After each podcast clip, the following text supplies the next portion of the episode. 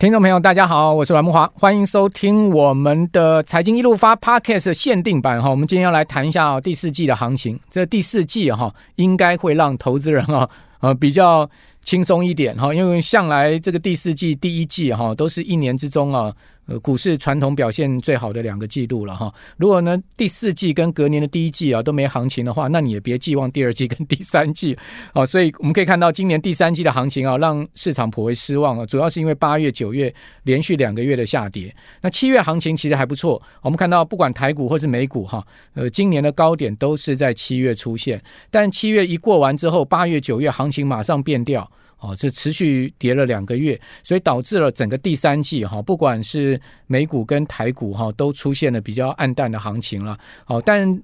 不知道各位有没有发现，十月的第一周啊，其实不管美股台股也都出现了很明显的反弹了。哦，这个看起来十月是有一个开门红，不过呢，就在大家啊觉得说十月有机会往上走高的情况之下呢，突然地缘政治风险又爆发了。哦，继这个乌俄战争之后哈，中东呢也爆发了战争。哦，这个巴勒斯坦哦，摩代波吉啊，突然呢对以色列哈是用火箭弹攻击啊，数千发哦攻击特拉维夫啊，攻攻击了以色列几个大城市，同时呢越过边境啊，哦去呃发动。这一场奇袭的战争呢，导致现在已知道以色列大概已经有上千个人死亡了，那受伤呢可能不计其数哈。那当然以色列马上反击了哈，这个双方的战火可以讲说爆发五十年来最严重的冲突，而使得油价呢再次抬高。那在这样的情况之下哈。呃，会不会让第四季的行情啊产生地缘政治风险的变数？哦，我们今天要来好好谈一谈，要帮大家呃做一些这个方向的梳理哈。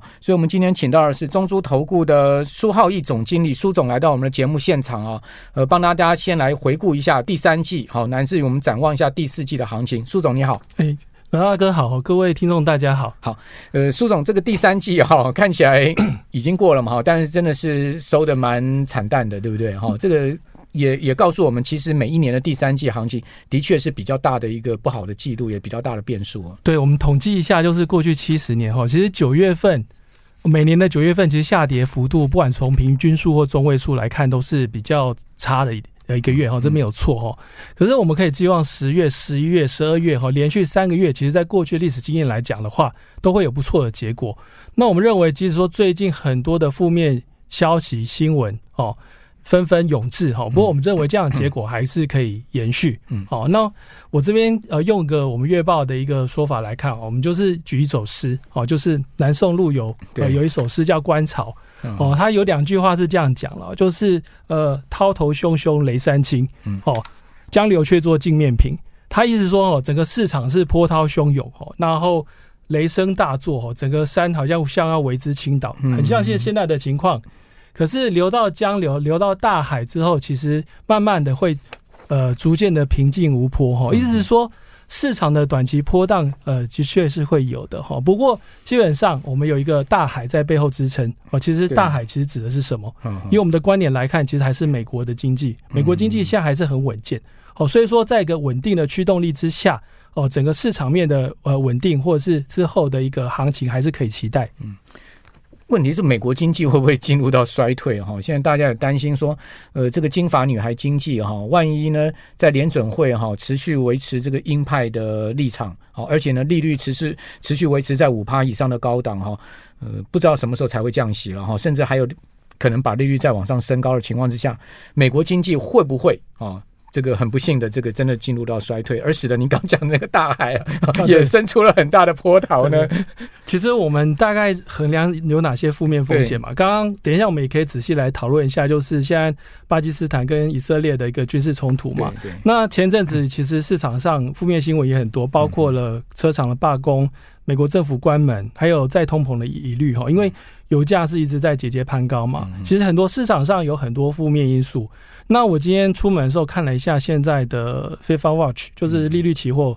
大概到年底十一月、十二月还有两次升息的可能性。两次啊？没有没有，我是说两次开会升息，可是实际上几率合起来其实不到三成。哦，就是说这两次十一月跟十二月的利率的息几率加总起来，其实就二十几 percent。OK，那就代表说市场不认为今年还会再升息。其实因为最近还有降下来，现在因为说因为现在中东的一个冲突，他反而觉得呃，联准会不应该在这边升息。嗯，哦，那另外，殖利率最近虽然说前阵子一直在攀高，最近有休息，嗯，甚至回跌，不管是短天期跟长天期都一样。嗯，哦，表示说，呃，其实有些官员哦，一些理事也出来讲，当然有些鹰派还是很鹰派啦。可是有些人就说，也许就是最后一次，或者是最后一次也不远了，或者是应该要先停下来。嗯，所以我们认为短期来讲的话，呃，哎，加上另外就是通膨，通膨其实也是有一个。一个明显的降温状况，尤其在核心通膨的状的的部分，是是对。那我会比率啊，就是说通膨我们可以把它看作是呃外商跟内商，像说外商就是像像食品跟能源物价这种是比较容易去解决的，那内商就是核心通膨。所以内伤要治好其实不容易，大家知道，如果看过中医，其实内伤要比较长时间的缓解，对，就跟我们核心通膨要降下来是需要花比较长的时间。可是我们现在可以看到，核心通膨有在控制，而且就是说有超乎预期的降温哦。那基本上你说要降到两 percent，其实还要很长的时间。可是我们至少知道，呃，它的症状是在舒缓的。那再来就是外伤，外伤就是能源价格哦，因为。现在大家担心，呃，通膨会再次起来，就是因为呃，石油价格在上跑，尤其最近的状况，可能油价会还会有个反扑。那当然我们会观察，其实短期短期间来看的话，呃，像联储会还是把它视成一个短期现象，哦，就是要观察，可短期应该不会外伤转内伤，哦，大概是这个状况。好，我我我想美国也不乐见以巴的冲突升温了。哦，美国这一次啊，哈，我个人是觉得。呃，你可以看到布林肯就美国国务卿啊，很快时间跳出来讲说，嗯，伊朗其实没有参与在这一次事件里面。很明显，这个态度跟立场上面就是不希望以色列把矛头指向伊朗，因为如果说以色列把矛头指向伊朗的话，那真的会引发一个很严重的这个中东战争。如果是只局限在以色列跟巴基斯坦，我个人认为，其实这个冲突对油价影响来讲，应该是不是那么大的？对，主要是因为像以色列或巴基斯坦，它第一个没有产。农呃农产品嘛，只要不把阿拉伯世界卷进来就好。对，他现在就是担心把伊朗呃带进来，可是伊朗也其实他也否认，虽然他支持那个就是巴基呃巴巴勒斯坦这样的一个行为，可是他基本上他说他是没有参与其中的。那其实美国其实很有趣的是，呃，国庆年假前我才刚看篇文章，就是说他在讲美国的新中东政策，其实在今年以来是很有很有进展的。哦，因为他要帮助以色列跟沙利阿拉伯能够能够外交关系的正常化嘛。那其实过去以来到现在，其实以色列都是在做改善跟周边国家解除敌对关系，建立一个正常的外交关系。哈，所以大概从大概两三年前有个亚伯拉罕协议，他就是跟巴林跟阿联酋。建立的外交关系，那更早在一九七九年是跟伊朗建立一个一个正常化的外交关系嘛，所以现在累计上有六国有跟他建立一个正常化的一个呃外交的一个状况。那其实很多国家也站出来说，呃，我们不希望你们继续的在在这个在这个互相攻击下去，希望这个战争能够缓解。其实这跟过去的环境是不太一样，因为以色列现在可能周边国家没有说全部都对他很敌对，当然有些人还是会做一些小动作啦，比如说。跟伊朗比较亲近的国家哦，像呃黎巴嫩啊这些，可能会还是有一些一些小小的一个争执会发生。可可是我觉得整个状况基本上可以控制住哦，只要不要把伊朗牵涉进来的话，嗯、对，基本上是可以控制的。看起来美国也不希望以色列把矛头指向伊朗，在这个时候了，因为就像您刚刚所讲的，其实苏利文在。呃，这个以色列跟呃阿拉伯国家关系正常化下了非常多的苦功，好，就是美国国家安全顾问苏利文下了非常多的苦功，他不希望这个事情哦在这边破功，再加上美国现在一方面有这个俄乌战争，如果中东再搞一个战争，以及美国现在财政问题呃这么棘手的情况之下。对他，他当然不希望说中东再爆发另外一场大战，把他财政拖下水嘛。尤其明年又要选总统，他这边其实真的是要稳住了。尤其他之前还跟伊朗讨论在换球，而且就解除对他的经济就是有个六十亿美元的一个一个一个封锁哈。其实就想改善跟伊朗之间关系，可因为这件事情可能会稍微停得下来。可短期来讲，可能市场还是比较震荡，因为其实因为阿拉呃以色列是一个比较极右派的一个政权在领导，他也要对内部交代。纳坦雅胡很右派啊，对右派。那他自己本身，他的哥哥以前也是指挥官，然后被被干掉，所以说他基本上还是要表态，所以他可能在战场上比较针对的是在在西边哦，呃在西边这边哦，就是可是约旦河西岸这边基本上就是还是平静无波的，对。约旦河西岸基本上巴勒斯坦是比较温和派的了。对，呃，巴勒斯坦比较激进派的就是在加萨这一带的。对，对好，那呃，我们的一个结论就是说呢，其实以巴冲突虽然看起来是五十年来最严重的一次，但是应该。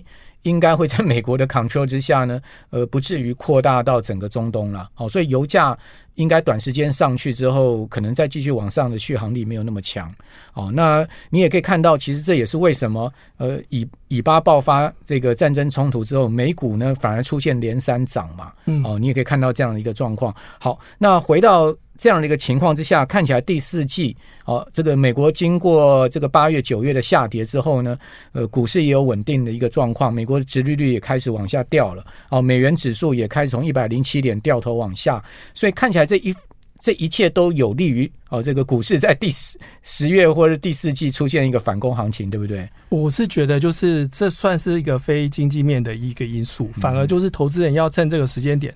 哦，去做一个分批布局的一个，那当然，呃，你抓这个时间点本来就是很难抓嘛，嗯、所以说就是我们是希望能够透过工具，比如说你透过呃定期定额投资，或者是透过母子基金来投资，会对大家呃在呃胜率上是比较有把握的。好，那我知道其实中珠在母子基金的平台上面应该是呃走得最快，而且呢呃在。研发上面，我们的整整个系统上面，其实应该是在所有基金平台上面也是最完备的，对不对？呃，其实基本上我们不能说只是基金平台，我们在整个台湾，包括银行或是各个式样的呃金融机构来看，我们的母子基金的一个服务的一个服务的范围跟你的一个个功能的提供，应该是最完整的。好，这个就要请苏总好好来介绍一下。好，第一个呢，投资人可能会问到什么叫做母子基金的投资概念？第二个呢，就是说中租。呃，中珠现在目前的这个母子基金的这个平台，我们提供什么样的服务，可以让您刚刚讲说，是我们 可以，我们可以讲说是全这个全台湾最完整，而且是强度最强的呢？呃，我们先讲一个最呃基本版的哈，就是我们大概在。呃，两年多以前哈，引进到市场的就是一个跨平台的一个母子基金。好，我们讲跨平台是说，我们现在平台上有将近三千四百档的基金，有大概有八十多家的基金公司的系列哦，可以做选择。那我们可以打造包括像境外基金跟境内基金的一个比较完整的一个母子基金的一个投组。那有些投资人可能不太知道什么是母子基金，简单讲就是你先把一笔。钱放进来就是母母基金哦，就一笔资金进来，它会每个月定期定额扣款到子基金身上。那当子基金达到一个停利点哦，假设是十趴或十五趴，再回到母基金，它会回到母基金。那接下来我们可以透过一些操作方式，比如说我们可以在低档的时候，譬如说当子基金扣款它有下跌哦，那我们可以再加码投资。那另外的话，包括我们达到停利标准之后回到母基金，我们可以再自动增额，因为你同时在。呃，子基金在成长的时候达到停利，其实母基金也在长大。因为正常来讲，母基金会逐渐的一个累积跟增加。所以当母子基金同时在长大，你下次扣到子基金的金额，呃，定期定额金额就可以提高。呃，比比如说是五千到六千，哦，你可以自己去设定这样的调整，所以就形成了一个循环投资。哦，这是我们一个母子基金的概念。那这是我们最基本的一个版本。那我们后来又引进了，像两三年前，因为通膨很激烈嘛，所以我们就引。引入了一些主题式的投资，包括是通膨母子，因为那时候你要选择在通膨的环境下如何建构你的母基金跟子基金，我们那时候就有一个通膨母子的选择。那另外，我们跟呃台湾前几大的一些呃基金公司哦，就不方便讲名字，有建立一个比较完整的母子基金的服务配套。那我们在最新在这个月十月开始，我们又引入了两个新的一个母子基金机制，呃，一个叫做盈利配，一个叫月月领。所谓盈利配，就是说，当你呃有赚钱，达到你的一个停利标准，你可以把这个这个这个收入可以领出来，嗯，这个收益可以领出来，自动自动扣自动赎回就对，自动赎回对。然后月月领的话，就是说每个月会固定提领一笔金额出来，你觉得你自己设定好，对自己设定好，因为我们看到很多人，就是很多台湾的投资群众对于。这个领息这方面是有需求，可能是为了房贷、车贷或者小朋友的教育金，或是退休生活哦等等，所以我们可以自己打造自己的现金流，让他去循环投资。那这个的话，就是呃，目前是台湾最完整的一个配套。OK，就看起来这个母子基金的平台，现在目前的功能跟系统是越来越多元了，对不对？好，就是中租平基金平台打造这个呃这个母子基金。这个专案上面可以讲说是花了很多心力了哈。哦，对，其实我们在做配息型的基金，我们是从二零一八年就开始做。嗯嗯、哦，那我们设立这个配息的专区，我们现在平台有一大概一千四百档的配息基金。嗯、哦，那我们之前从二零一八年开始就都是零手续费，到现在。那当然母子基金我们有呃赋予一些功能上，然后就能够。更有弹性的帮投资人打造一个领息的一个一个条件。哦，那这部分是我们最新研发出来的，那也是配合现在是周年庆的期间，我稍微打一下广告，我们现在是二十一周年哈，所以说不包括一开始提到的平台 呃平台的母子跟跟那个盈利配跟月月领哦，其实目前都是零手续费到十月底，嗯，是。呃，零手续费是所有基金都零手续费吗？还是有特殊的，就是在呃母子基金平台上的基金是零手续费？呃，在呃，其实现在是周年庆期间，是所有的基金三千四百多档全部都都零手续费。哇，除了境内外到境内外都零手续费。对对对对，哇，那这个很真的很优惠。不过我们母子基金也是零手续费啦，就是说，因为我 们现在刚刚一个新功能上线，可平台上的呃，因为我们刚好是做周年庆嘛，所以说在十月底之前，通通都是零手续费。那是终身吗？呃，是终身，终身零手续费，终身零手续费。OK，哦，那这真的很优惠嘿。对，哦，这个听到没有？听到这个消息，你赶快应该要好好把握这个机会。那我再多打一下广告好了，因为。这段时间你如果申购，不管你是做智能理财投资，或是做母子，或者是做单笔定期定额，只要累积十万的话，对，其实是两年零手续费。对，意思说你达到满额之后，你未来两年都不用担心，你不要想说会不会被磕到手续费，不会，就是这两年内通通都零手续费。这是周年庆的一个活动方案。好，好哇，今天好康就这嘞。好，其实呃，基金平台最大的优势，也就是说在投资成本上面比呃其他通路低嘛，对不对？那尤其是呃中租基金平台，现在目前的这个优惠，我我想应该又是这个所有基金平台里面最后康的吧？呃，我们基本上会敢敢提供一点啦，因为我们本身自己就是一个。想要让投资人能够长期投资，所以我们要打造一个比较方便的平台，然后在功能上也是比较便利的方式哦来进行投资。好，呃，其实我也有参加中租基金平台的母子基金啦，是哦，这个大概超过四个月前吧，投了五十万，哦，最近有看一下对账单，哎，算赚了三万块，还不错。基本上，但是我觉得选基金是一个 know how，是是，是，那这个要请教苏总，就是说。我们三千四百多档嘛，我们怎么去选母基金？怎么去选子基金？那因为选对基金基本上要赚钱，对不对？对啊，如果选错了，就 就算没有收手续费，搞不好也不会赚钱呢、啊。其实我们是从三千四百多档归纳到四五十档基金，所以就是精去去无存金就对，对，精选中心选。那我们大概有讲说有五道功功法。就像跟头刀一样，你就是要选到最后都是最出类拔萃的。嗯、那我们母基金跟子基金的标准当然不一样，母基金当然就是要够稳，好，就是第一个它要控制它的下下档的幅度，对，它规模也要够大，嗯嗯，大概绩效也要够好，那它这夏普指数也要够优，好，基本上就是它要够稳。子基金的话，就是它的一个一个报酬率要够强，不管是短期、中期、长期都要够稳健，好，这就是说。主要这个构建这个母子基金的主要的标准，嗯、那其实筛下来其实就剩下呃，就是相对不多了，大概就是这些。哦。所以说你也不用担心说我们这边选到的母基金跟子基金是不适合，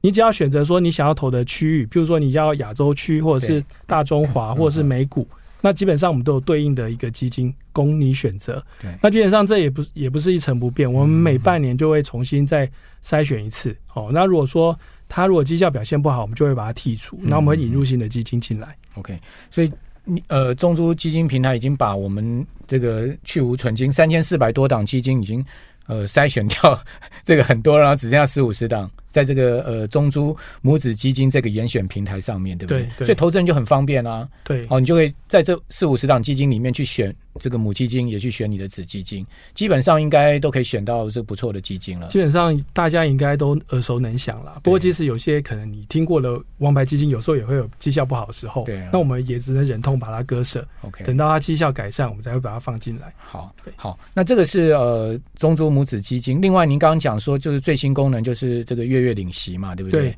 好，月月领息，还有就是说自动停利的部分，然后呃，可以自动帮你这个设定好，自动帮你申购呃这个赎回资金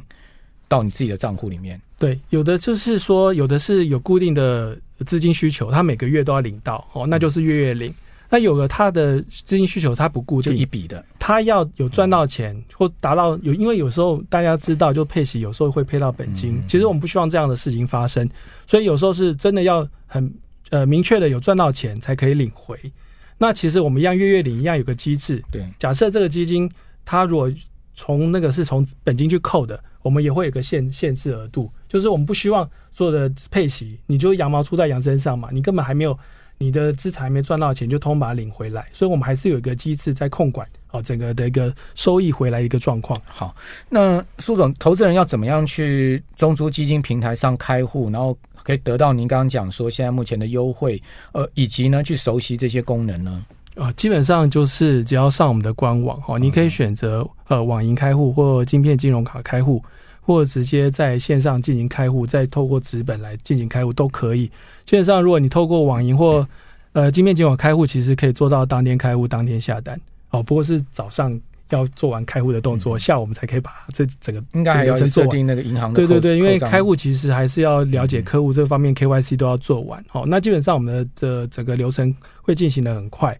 哦，就是到我们的官网上去操作就可以了。嗯、OK，好，那相关的功能也到官官网上去熟悉就是了。对，没错。好，那最后，因为现在目前大家都封那个 ETF 啊，对，哦，ETF 今年推那个月月配息的哈，对，那个规模冲到快上千亿哈，没错，真的蛮惊人的哈。就是说，那个 ETF 整个规模其实已经开始就台，我们就 ETF 也是很多档了，大概两两百多档 ETF 全部，呃，其中。我统计过，如果专专算台股 ETF，大概四五十档了。那台股单是台股 ETF 哦，现在的规模都已经上兆。好，可是呢，台股基金的规模现在大概四五千亿，就是感觉 ETF 似乎有开始这个呃凌驾这个基金的味道哈。那这个方面是不是投资人？因为像我这个年纪的时候，我们那时候没有 ETF，我们就是投基金，对，所以我们对基金还有一定的这个喜好、喜好跟这个忠诚度。可是现在年轻人一进入到股市，大家只听到三个字叫做 ETF 啊，就忘记了什么叫共同基金。这个部分你要不要 可以可以替基金平反一下？因为我知道以台股来讲，其实呢，主动式投资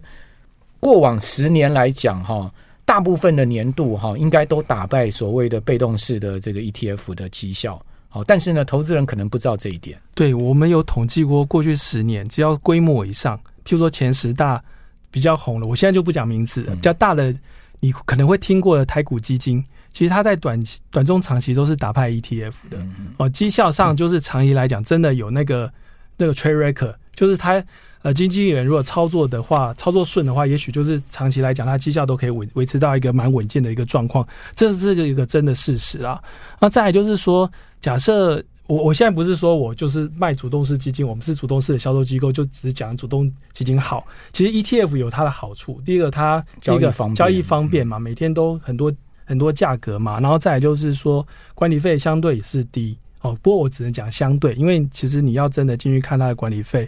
我知道有些 ETF 它从零点二开始，每年的零点二 percent 到一点三、一点三五都有，所以它有时候跟有些的 ETF 跟主动式其实差异没有那么大。哦，不过我们在讲就是说，为什么你也要考虑主动式的基金哦？比如说像以今年来看的话，上半年台股绩效，当然有很多台股基金其实它表现其实平均来讲可以做到七成八成的一个报酬率，可相对来讲 ETF 可能报酬率没有那么高。那为什么呢？主要就是因为呃，比如说在科技股的琢磨上，可能主动式基金可以有一些配置啊，比如说。以美股来看的话，七巨头，如果你说到今年七巨头的涨幅，你的表现就会比呃 S M P 五百好的很多，太多了。还有另外就是是说，因为 ETF 放进去可能都是比较规模化的企业，所以主动式基金有机会去抓住一些中小型比较有爆发成长性的一些机会的个股，那它的一个上涨幅度，它的超额报酬的一个捕捉能力就会比较强。哦，这就是说。不是说呃，我们只做一呃主动式或只做 ETF，我们应该是均衡的来配置呃这样的一个投资。嗯，对，对了，ETF 确实因为每天都有很多成交价，你可以呃随时在盘中买卖，你会觉得说价格比比较透明了哈，买进卖出的价格比较透明，而且呃这个 T 加二就可以拿到钱嘛，嗯、所以基本上你就会觉得说，哎，好像比基金赎回的时候进款要快。对，那我我想这个是 ETF 的优势，但是呢。确实哈，如果你去看那个台股主动式基金的话，过去二十年哦，你持续单笔投资哦，报酬有百分之一千哦，就是十倍报酬的，大概有十多档哦。哦，所以呃，这个台股基金也不失为哈，大家应该要去做资产配置的一个非常好的标的了。我是觉得 ETF 跟基金你都可以配置了，没错。哦，呃，反正呢，进可攻，退可守嘛。你的你的，只要你钱够多，都买，钱够多的话都都买。哈，我我我我个人是这样觉得。啊，但是呢，绝对不要忘记，其实台股共同基金其实表现相当优异的哈。如果说你不管定期定额、长期投资都有很好的报酬，啊，尤其台股常年来。看，我们认为还是会走多头行情的。好，那今天我们就呃把我们的节目到这边告一段落了。要在我们的说明栏上面也可以找到相关的连接，你点进去哦，你就可以。呃，看到这个中租基金平台了哈，这个是呃，今天呢，希望大家可以马上实际行动的一个方案哈。好，那最后还是要提醒大家，投资一定有风险哈，基金投资有赚有赔，申购前应该详阅公开说明书。好，这个是要附带提醒大家。非常谢谢呃中租基金平台的苏浩义苏总来到我们的节目中啊，跟大家介绍了哦这个第四季哦中租的看法哦，以及呢呃中租基金平台哦各种新的功能。谢谢苏总，好，谢谢阮哥。谢谢大家。